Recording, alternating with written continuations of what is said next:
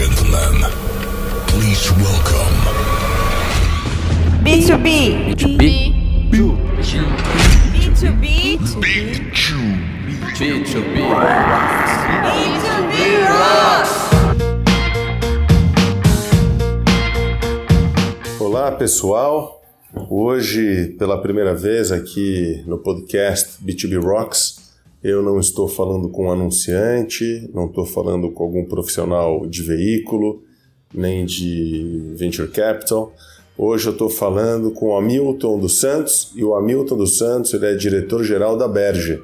Estamos falando aqui com uma associação, uma associação de empresas que em grande parte tem clientes B2B, eles cuidam de comunicação corporativa há muitos anos e vou deixar ele falar um pouquinho sobre a experiência, sobre o que ele tem visto de dores, oportunidades nesse grupo tão rico e importante de empresas que fazem parte da Berja.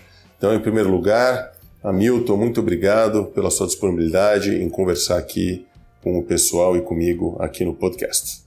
Poxa, Paulo, que legal estar aqui. É, em primeiro lugar, assim, tá num podcast hoje, né? Eu acho que é, é tudo que um executivo, mesmo um artista, todo mundo quer estar num podcast, né?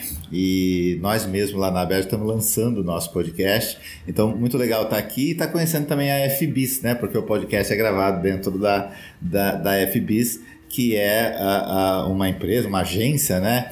Que nós da comunicação corporativa admiramos muito. É, então, muito bacana estar aqui. É, e vamos falar de comunicação corporativa e B2B, né? Isso aí, obrigado. E curiosidades da vida, né? A gente está aqui há tanto tempo e somos vizinhos, né? E você vê que o mundo realmente é pequeno. É, então, vamos começar já falando sobre esse assunto que eu confesso que antes de criar o B2B, eu não dava muita atenção para é, comunicação corporativa. Né? Uhum. Eu já trabalho com comunicação há muito tempo, mas uma comunicação publicitária, uh, grandes verbas publicitárias ou desafios de marketing. E quando eu comecei o B2B, eu falei, poxa vida, tem um negócio aqui chamado comunicação corporativa, tem um negócio aqui chamado reputação. Uhum. Então, conta um pouquinho, por favor, o que, que é uh, esse assunto tão importante que a Berge se dedica e, e fala um pouquinho sobre o que vocês fazem, por favor. Conto sim. Então, assim, só rapidamente, né, Paulo? A Berge, é, o próprio nome, né, ele não condiz mais com a coisa, vamos dizer assim. É, a sigla significa Associação Brasileira de Editores de Revistas e Jornais de Empresa, que é algo, né, convenhamos, não existe mais. Hoje a nossa tagline é a Associação Brasileira de Comunicação Empresarial. Perfeito. Então, comunicação corporativa, que é o nosso business, vamos dizer assim, ela é a comunicação das empresas, a comunicação que as empresas fazem para os seus diversos públicos, né? Chamados, né, aquela famigerada palavrinha em inglês chamada stakeholders, né? Não considerando os consumidores ou também considerando? Não, não considerando os consumidores a princípio, né? Mas hoje em dia, né, e para entrar logo na questão do B2B, por exemplo, hoje uma empresa que ela não fala diretamente com os consumidores, que são as chamadas B2B, né? elas falam com as empresas, elas não podem deixar mais e essa talvez seja a grande novidade aí da comunicação corporativa, elas não podem mais de deixar de falar com o que a gente chama né, a sociedade, society at large, né, a sociedade de um modo geral. Então, se você pega hoje uma empresa B2B, é, se ela tem um propósito, ela precisa comunicar esse propósito com a sociedade. Né? Mesmo uma empresa, sei lá, uma indústria de base, Algo mais B2B eu não consigo mesmo, pensar. Fala um mesmo pouquinho. uma indústria de base. Vamos pegar, por exemplo, eu acho que uh, não tem problema nenhum a gente falar, a gente pode falar nominalmente, porque é uma coisa muito legal. Pega uma empresa como a Gerdau, por exemplo, é, que é nossa associada, é uma empresa é, interessantíssima. Pouca gente sabe, né, a não ser os clientes dela, né, a não ser as outras empresas, que boa parte do que a Gerdau produz hoje de aço é reciclado. A Gerdau ela não está mais é, é, é, buscando minério de ferro, extraindo minério de ferro para produzir. Ela recicla, né? tem todo um processo Ora, isso é uma coisa que gera um valor tremendo para a sociedade, um valor do ponto de vista da sustentabilidade, né? um valor do ponto de vista da tecnologia e pouca gente sabe. E uh, isso precisa ser comunicado, precisa ser comunicado é, para o governo, precisa ser comunicado é, para a sociedade de um modo geral, vamos dizer assim. Então, quer dizer, comunicação corporativa, mesmo para essas empresas, é cada vez mais é, fundamental, eu diria. Você sabe que você falou esse exemplo da Gerdau, eu lembrei outro dia, faz um tempo já, conversando com o pessoal da Qualcomm, e eles disseram, eles mesmos disseram,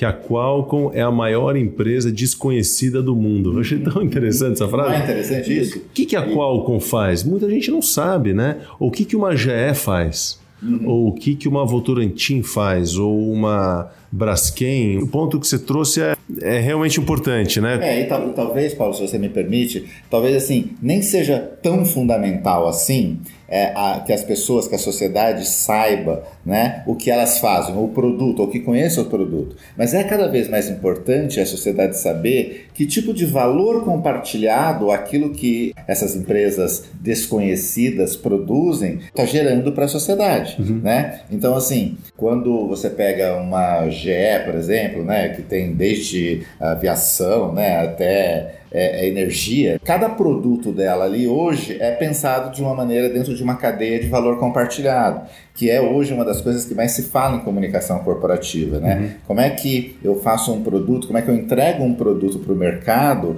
que ao mesmo tempo é capaz de gerir, um, é, é, de criar um valor para os meus acionistas, né? Para os meus funcionários e também para a comunidade que está perto de mim e para a sociedade de uma maneira geral. Então você vai é, cada vez mais aí nessa evolução a ponto de você chegar nas chamadas B Corps, né, nas empresas assim que introduzem a sustentabilidade dentro do próprio negócio. Uhum. Então assim, comunicação corporativa, não sei se eu tô tô, tô sendo claro, Super. mas é, é, é, ela é cada vez mais a mola, digamos assim, né, o eixo, digamos assim, do, do negócio. Né?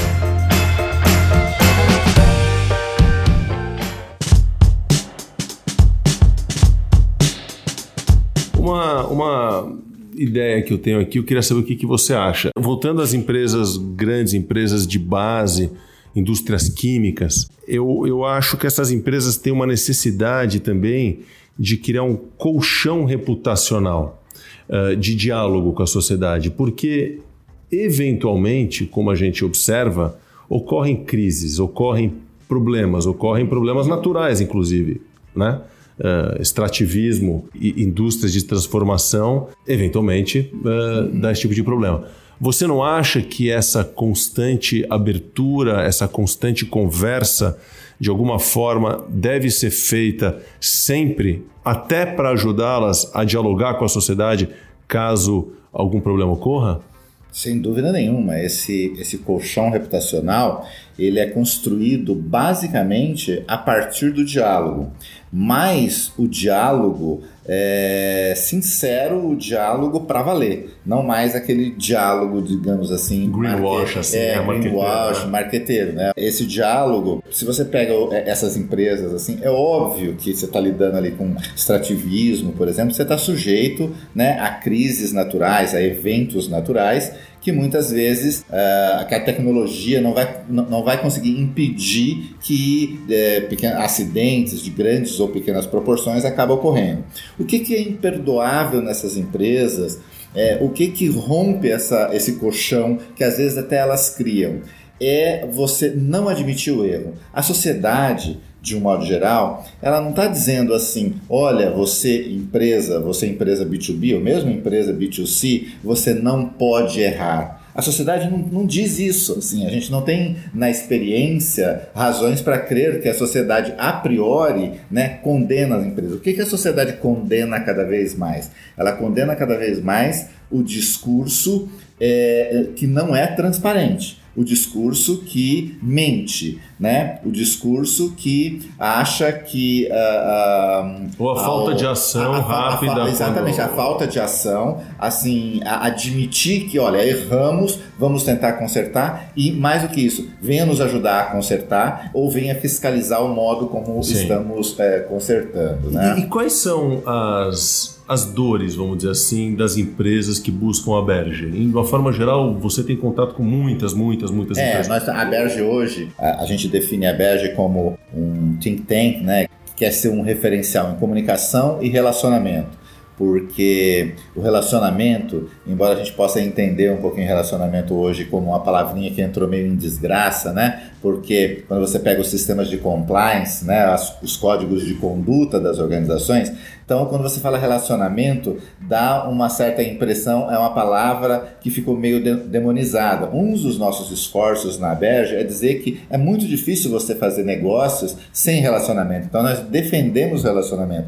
E o relacionamento que tem que ser praticado dentro de um código de ética né, aceitável. Então, o que, que a gente é um, um think tank, nós produzimos conhecimento por meio dos nossos associados. A nossa missão, a missão da Berge, é ajudar as empresas a atingir melhores resultados por meio da comunicação, da comunicação corporativa. E aí tem o, troca entre essas empresas de Basicamente, o conhecimento do, do, qual a gente está falando vem das, é, empresas. vem das empresas. Quantas empresas associadas? Hoje então? nós temos 702 empresas associadas. Dessas 702 empresas, a julgar um pouco assim pela proporção do nosso conselho de administração, é, cerca de 25% delas né, é, são é, empresas B2, B2B. Uhum.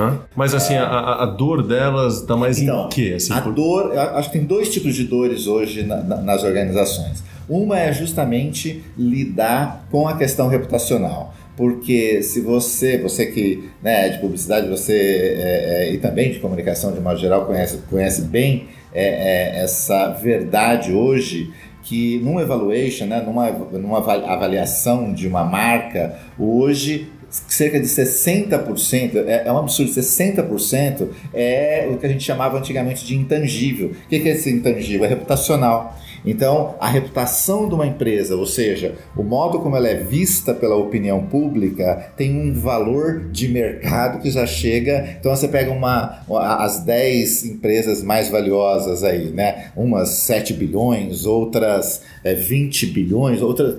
A, a primeira, a Amazon, né, com 221 bilhões de dólares, né? Faça a seguinte conta: desse, desse valor da Amazon, quase 60% é de reputação. É a reputação que a Amazon tem. Não é de ativo, né? É, não é de estoque de dinheiro, é de reputação. Então, essa, assim, como é que eu preservo é, esse, esse valor intangível, né? Como é que eu mantenho né, a minha reputação numa época de difícil é, é, é, controle que você tem da própria imagem, né? Porque você controla pouco os meios comunicacionais hoje, né? A, a, a comunicação está é, é, à, à disposição de todo mundo. Então, Hoje, um simples post pode botar tudo a perder do ponto de vista reputacional. Essa é uma grande dor das empresas. Como é que eu controlo isso? Às vezes, né? Você pega, nós estávamos falando de uma empresa da indústria de base, às vezes ela erra e ela fica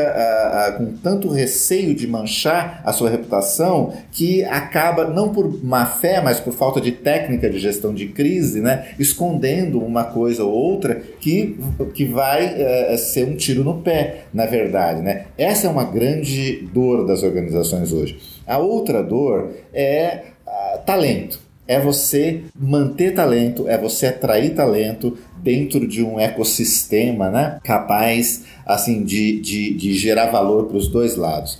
É, a permanência hoje nas empresas está muito mais fluida, né? Uh, os talentos ficam menos, né? Eles são mais empreendedores, né? Então vocês e... também é, se relacionam com as equipes de RH dessas empresas? Bastante, cada vez mais. É, boa pergunta. Quem? Boa pergunta, sacanagem. Eu fazer a pergunta, eu me congratulando, mas enfim.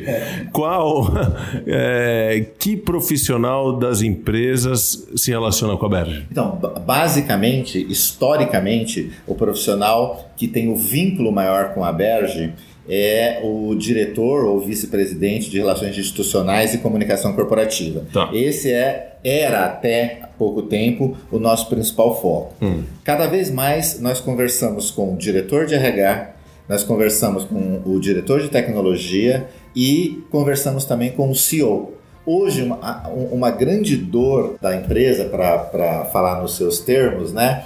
é justamente assim, como é que o seu líder maior, né, o seu, o seu CEO, né, o seu uh, presidente, ele, é, esse cargo virou quase que um cargo político. Nós estávamos falando né, na, da era do propósito e tal. Hoje um CEO ele é requisitado para falar não apenas né, dos resultados da empresa, dos sistemas de gestão, de RH, mas assim, a, a, imprensa ou a sociedade de um modo geral quer saber o que, que aquela empresa pensa do, das mudanças climáticas, o que, que ela pensa da questão é, é, racial. Então, se ocorre um, um, um problema ou uma crise né, envolvendo uma questão de diversidade, por exemplo, esse CEO vai ser é, é, convidado a falar sobre isso. Então, qual é a dor? Ele está preparado para falar? Ele vai falar de racismo e ele vai falar com, de uma maneira genuína, né? Na comunicação corporativa, né, era, era muito famo, famosa a questão do media training, né? Para quem não sabe o que é media training, media training é você treinar o executivo para falar com a imprensa. É basicamente isso. Esse era, assim, uma obrigatoriedade. Isso está perdendo o valor, está perdendo o peso, porque não vira adianta fake. mais. Vira fake. Não adianta mais você alguém falar é, com boa técnica, com boa técnica vocal e tal, sobre um tema que lá dentro ele não crê, ele não acredita. Então, assim, ele diz que não é homofóbico, mas no restaurante da empresa ele olha torto Sim. para um comportamento tal, da mesma forma o racismo e tal. É, essas questões. Então essas são as duas dores que. Eu acho que essas são e, as duas. E... Acho que, que são as duas principais, as duas principais questões. É, e você estava mencionando anteriormente que parte também dos associados da Berge são empresas da nova economia, né? Startups. Que história é essa? Uma coisa é, então, curiosa é, é, uma, é um boa, fenômeno, né? É, boa para a Bege, acho que é um, acho que é um fenômeno, né? Cada vez mais é, no nosso quadro associativo, nós temos é, empresas é, vindas né, desse mundo das startups, uhum. né? É, e um, mais especificamente, a gente tem tido muitas empresas vindas do setor financeiro, as chamadas fintechs, né? Então, cada vez mais a gente tem aí empresas chegando e, e eu acho que nós nos perguntamos na Berge, né, por que, que esse fenômeno está ocorrendo, né? É, primeiro, é, Paulo, eu, eu, acho que é, assim essas, essas empresas, esses, é, essas startups, elas são feitas, são criadas, né, por um tipo de empreendedor, por um tipo de profissional é, por um tipo de, de, de, gente, de pessoa, que valoriza muito o relacionamento, o contato uh, uh, humano, por mais tecnológicos que sejam. É, então, eles acreditam no, no, no in person, né? no, no, no olho no olho, e tudo isso fala em favor da comunicação corporativa. Então, assim, eles veem os stakeholders das empresas como pessoas, como alguém que precisa ser acionado.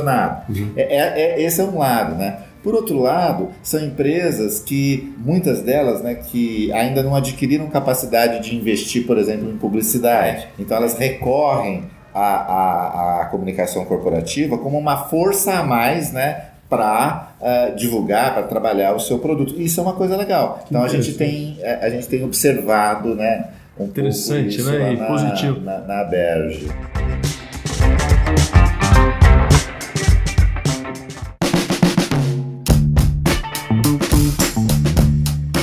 Você tem também na Berge, eu vi no ano passado, um grande evento no final do ano de reconhecimento né, de empresas profissionais. Isso. Conta um pouquinho, o que, que vocês agitam? Então, vocês, vocês assim, agitam bastante. Rapidamente, a Berge está dividida em três frentes, assim, né? É, advocacy, é, formação, carreira e reconhecimento e conteúdo. Né? Advocacy é a gente fazer a defesa da comunicação corporativa. É mais ou menos assim, ó, a gente vai no, no, no mundo dos negócios e fala assim, olha, é, é muito importante, a gente fala para os investidores, para os presidentes das empresas, é muito Fica importante. Ali, né? É, é muito importante que a sua organização tenha uma área forte de comunicação corporativa e tenha profissionais muito bem preparados de comunicação corporativa. Esse é o advocacy. É, em conteúdo, a gente tem canais ali que é, não são canais de audiência muito expressivos, são muito orgânicos e tal, e temos as pesquisas, né? Temos uma revista e temos uma editora. É, então, essa, esse é o pilar de conteúdo. No pilar de é, formação, é, carreira e reconhecimento, nós temos a Escola BES, né, tem uma MBA, damos cursos É, Inclusive, é, eu fui lá na sala, muito impressionante aqui. É, né? o- Que- e, e- cada vez mais a gente tem também, em vez das empresas irem até a Aberge, nós estamos indo Aberge até as, é, o, o Aberge Company, né?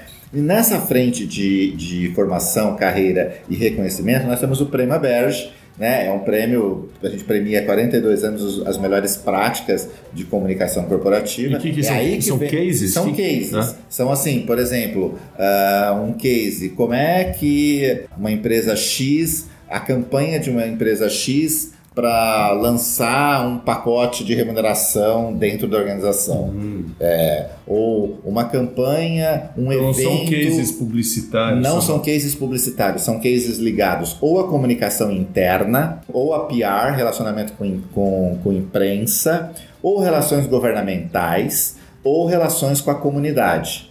Aliás, dentro do, do mix que forma a comunicação corporativa, né, que são essas disciplinas que eu citei, é, o, relacion- o chamado relacionamento com a comunidade é cada vez mais importante. né? Você falar com quem está mais próximo ali de você.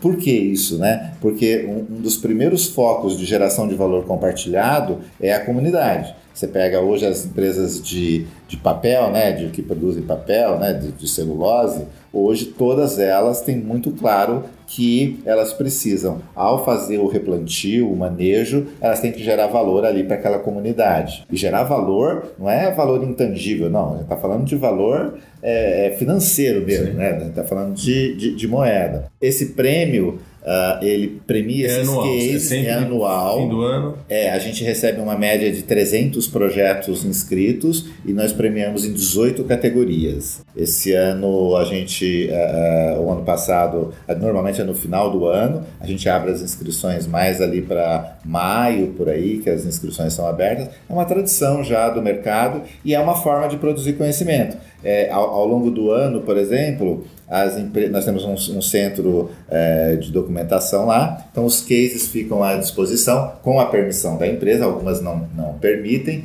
e aí eu sou da empresa X e quero saber por que, que a empresa Y ganhou o prêmio Aberge de relacionamento com a imprensa. Aí eu vou lá e consulto o case e eu posso aprender um pouco com aquele case. É nesse sentido que a gente fala que a gente produz e dissemina conhecimento. Não é o conhecimento que o Hamilton, o Paulo Nassar, ou a equipe que está lá na Aberge produz, mas é, é o que a rede produz. Por isso que eu costumo dizer que a Aberge hoje é uma rede poderosa B2B. É, é- a gente cria condições e situações ali para que as empresas possam conversar umas com as outras, né, a partir da, da, é, do lugar da comunicação e fazer negócios, é, entender como os negócios são feitos. Por isso a gente diz que é uma rede é, B2B. Que interessante. Imagina a quantidade de negócios que são feitas com 702, você falou? 702. Poxa, é, 702 membros né, associados, a quantidade de troca, de conhecimento e de negócio também entre essas empresas deve ser incrível.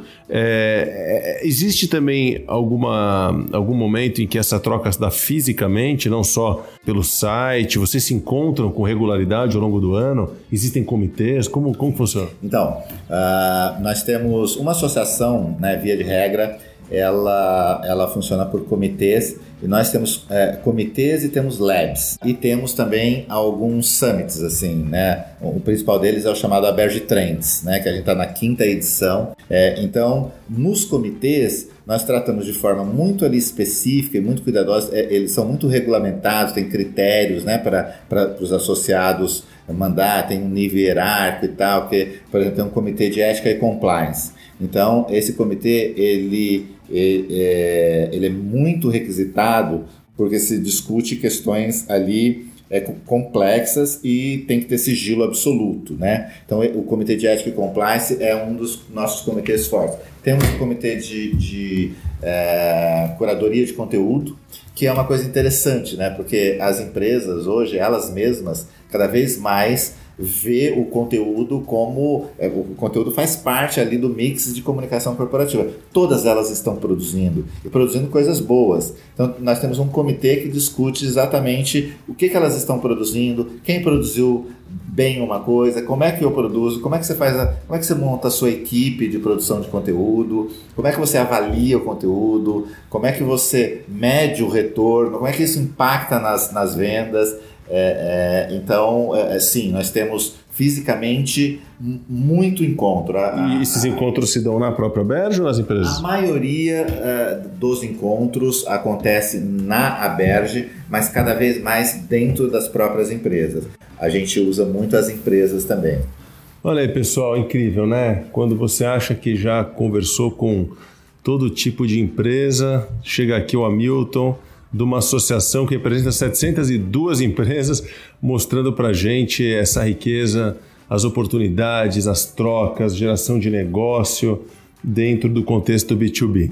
Hamilton, a gente está caminhando aqui para o final dessa conversa e é pedir para você deixar aqui uma mensagem final, uma dica, algum segredo, alguma coisa que você não contou para ninguém, para a turma aqui do podcast ouvir em primeira mão. Conta aí para gente. Eu vou contar um, eu vou contar um segredo e, e vou emendar nesse segredo talvez uma dica. É, eu, eu venho da, do jornalismo, mas a minha paixão é por administração. É, eu fiz é, alguns é, MBAs, é, fiz extensão em Stanford em administração, sou apaixonado pela administração. É, e uma das. E eu estudo filosofia eu estou fazendo doutorado em filosofia. Então, assim, é jornalismo, administração e filosofia. Então, uh, eu citei isso não para falar de mim, mas para uh, é, falar da dica para a gente uh, finalizar. tem um filósofo lá importante, né, da, chamado Alex Tocqueville, que ele escreveu Democracia na América. E no Democracia da América, ele estuda os tipos de associação uh, que fazem com que uma sociedade prospere menos e mais. E, evidentemente, ele vai trabalhar é, ele vai falar das associações políticas, ele está falando da formação dos partidos políticos né, para a democracia. Mas ele fala: não, o primeiro tipo de, de associação que existiu é a associação limitar. Eu me associo a um grupo de gente para destruir ou para derrubar né, um, um inimigo, é, etc. Mas ele fala: associa o, o associacionismo é a mãe de todas as ciências. O que, que ele está querendo dizer com isso?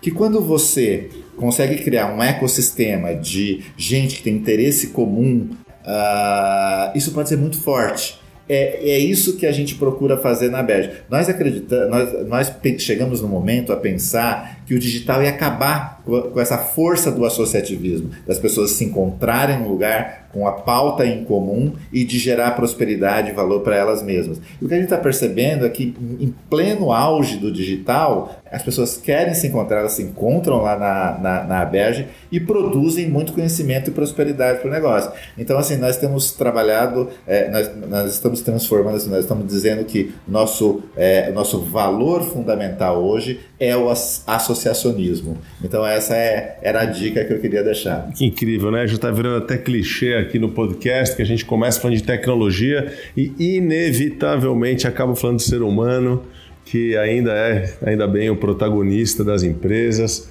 Uh, quanto mais tecnologia vier, mais ainda vai ser a importância da gente lembrar dos valores humanos, da sensibilidade, da troca, do conhecimento.